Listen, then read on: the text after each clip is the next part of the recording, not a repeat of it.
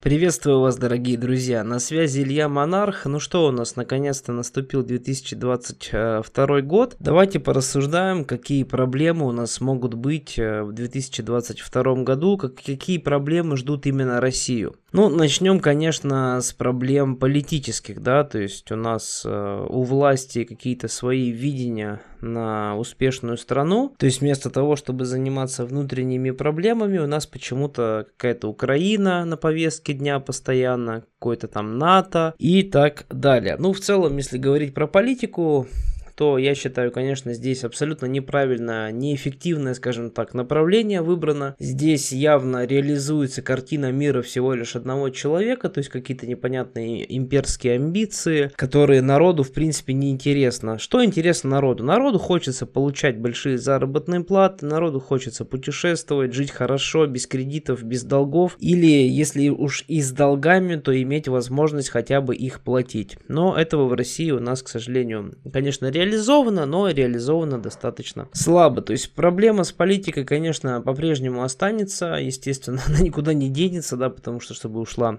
проблема с политикой, должен быть соответствующий лидер, да, заменен. То есть власть должна меняться. Но это как бы все было, так оно и останется. Здесь, в принципе, что в 22 году, что в 21 одно и то же все остается. Следующий момент. Цены. Цены, естественно, естественно, в России уже все к этому привыкли, цены падают. То есть все ниже и ниже цены, особенно вот э, если смотреть смотреть, точнее выше цены. Если смотреть продукты в магазинах, то прямо ощутимо, да, что буквально вот э, какое-нибудь лекарство даже возьмешь, и там какие-нибудь витамины профилактические. Я вот недавно покупал тут аскорбиновую кислоту, ну реально она выросла где-то раза в полтора, наверное, если сравнивать с прошлым годом, потому что я редко покупаю таблетки какие, если и покупаю, то в основном профилактические, вот какие-нибудь витамины, да, вот в прошлом году, помню, покупал тоже зимой, и сейчас вижу, что стоимость стала в полтора раза реально выше. А заработные платы при этом у населения особо не увеличиваются. То есть недавно я просто делал анализ для себя и думал, как вот можно взять человеку ипотеку, например, на жилье с средней, среднемесячной заработной платой в России. Но я пришел к выводу, что даже за 40 лет ипотеку выплатить достаточно сложно. То есть тебе реально сейчас, чтобы купить простую там однокомнатную, двухкомнатную в лучшем случае квартиру, прям реально надо практически 80% заработной платы отдавать в течение 30, а то и 40 лет. И ты получишь за это самую обычную вообще квартиру. То есть, естественно, это будет не бизнес-квартал, это будет вообще самая-самая вот типичная обычная квартира и так далее. Вот, э, следующая проблема с долгами, с кредитами, в целом она остается точно такой же, какой и была. Здесь динамика роста только прослеживается, то есть, учитывая то, что долги, а точнее, доходы населения не растут, доходы населения только падают, но при этом э, цены растут, население в целом становится беднее. Вообще у нас уже по официальной статистике девятый год подряд население беднеет. Девятый год подряд население беднеет. И, естественно, проблема с долгами никуда не денется, потому что люди в основном берут кредиты, чтобы просто нормально пожить. И, естественно, эта потребность, она будет еще выше, так как денег стало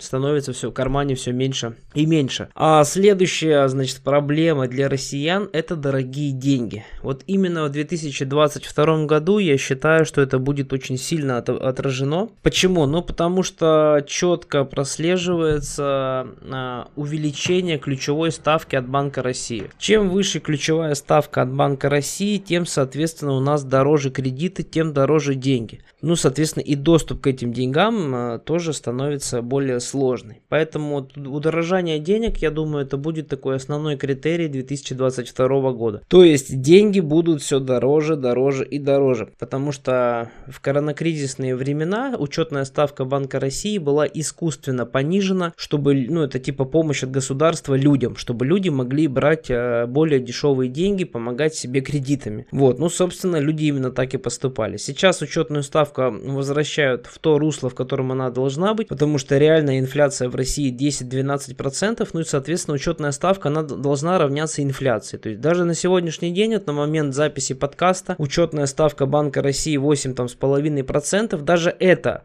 цифра еще не соответствует действительности. Потому что с экономической точки зрения эконом... учетная ставка Банка России должна быть его, э, равняться инфляции. Соответственно, я думаю, что она должна быть примерно быть 10% в России. Я думаю, что в течение года она как раз такой и станет. Соответственно, чем выше учетная ставка от Банка России, тем будут дороже кредиты. Более сложный доступ к кредитным деньгам, соответственно, опять же, более низкий уровень жизни. Ну, посмотрите, например, на Соединенные Штаты Америки. В Соединенных Штатах Америки у нас э, учетная ставка очень низкая, да, сейчас. И то ее будут сейчас поднимать. Но при этом кредиты все равно можно получить по 2-3% по 3% годовых. И учитывая средние заработные платы в США, ну представьте, сравните просто уровень жизни, потому что кредиты а, и возможность получать кредиты тоже свидетельствуют о об, об уровне экономического развития населения. Вот, ну и последний момент это путешествие, да, если вы любите путешествовать, то легче путешествовать не станет явно. Я думаю, что еще весь 2022 год будет, будет весь в ограничениях, э, потому что проблемы везде с этими визами, не с визами, а с прививками.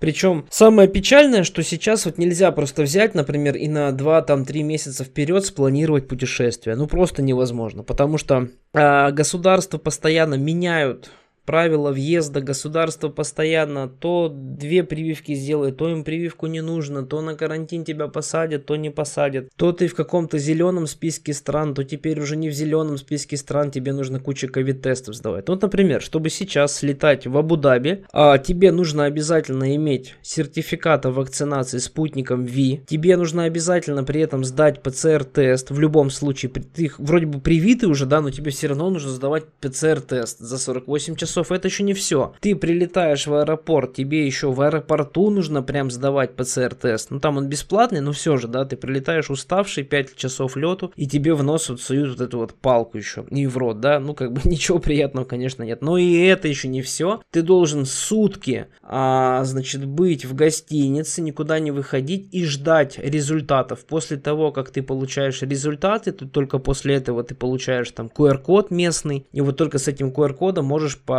Абу-Даби двигаться. То есть ты не, без QR-кода ты просто никуда не зайдешь, ни в торговый центр, вообще никуда. Ты должен при этом в маске ходить по улице. Боже, ну просто отвратительно. И, и это, друзья, еще не все. Там, по-моему, каждый второй, третий день нужно сдавать ПЦР-тест. То есть если вы приехали в Абу-Даби на неделю, то просто посчитайте, сколько ПЦР-тестов. Ну, примерно 3-4 ПЦР-теста вы в итоге сдадите. Это с учетом того, что вы вакцинированы. Вот насколько сейчас сложнее стало путешествовать. Раньше мне достаточно было просто сесть в самолет и улететь. Все, мне нужен был действующий загранпаспорт. Мне не нужна даже была виза. Там виза автоматически выдается бесплатно на 30 дней. Все, я сел, улетел. Понимаете, никаких проблем. Сейчас это просто ужас. Ну и вот так, в принципе, со всеми странами. Если въехать в Европу, тебе нужно вообще делать там Pfizer. То есть здесь опять же э, лезет политика. То есть политика у нас теперь определяет, какая вакцина одобренная, какая вакцина не одобренная. Хотя уже давно доказано, что спутник Ви, например, и Pfizer, они очень-очень очень похожие вакцины, и большой принципиальной разницы между ними нет. Она там есть какая-то незначительная, я не знаю, я не врач, но я очень много мнений врачей хороших слышал, что а,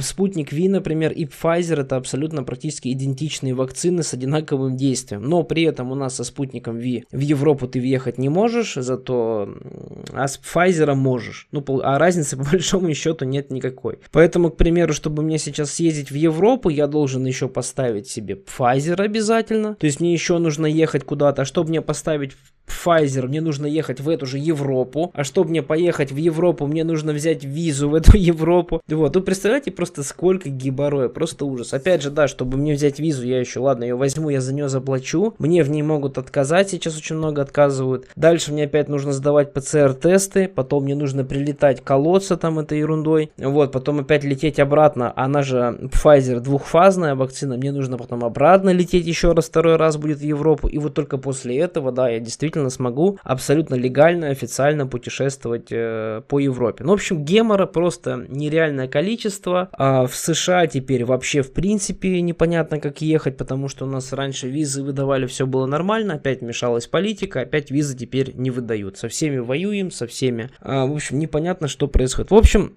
Какие выводы? Лучше, конечно, не становится. Путешествовать сложно. А, доходы падают, зарплаты не растут у людей, цены при этом на все растут, границ все меньше открыто, в общем, и с ковидным вот этим кризисом тоже ничего особо не изменилось, как вот практически все было закрыто, так оно по-прежнему, в общем-то, практически все и закрыто. Ну, конечно, там открыта Турция, Египет какой-нибудь, самые такие популярные страны, но вот если ты хочешь какую-нибудь нормальную раз развитую страну съездить, да, там США, там Европу съездить покататься, нет такого вот, к сожалению, сейчас, ну, практически такой возможности нет, а если и есть, то гемора просто вот нереальное количество. Ну, вот такие у меня мысли по поводу 2022 года. Пишите в комментариях, что думаете вы.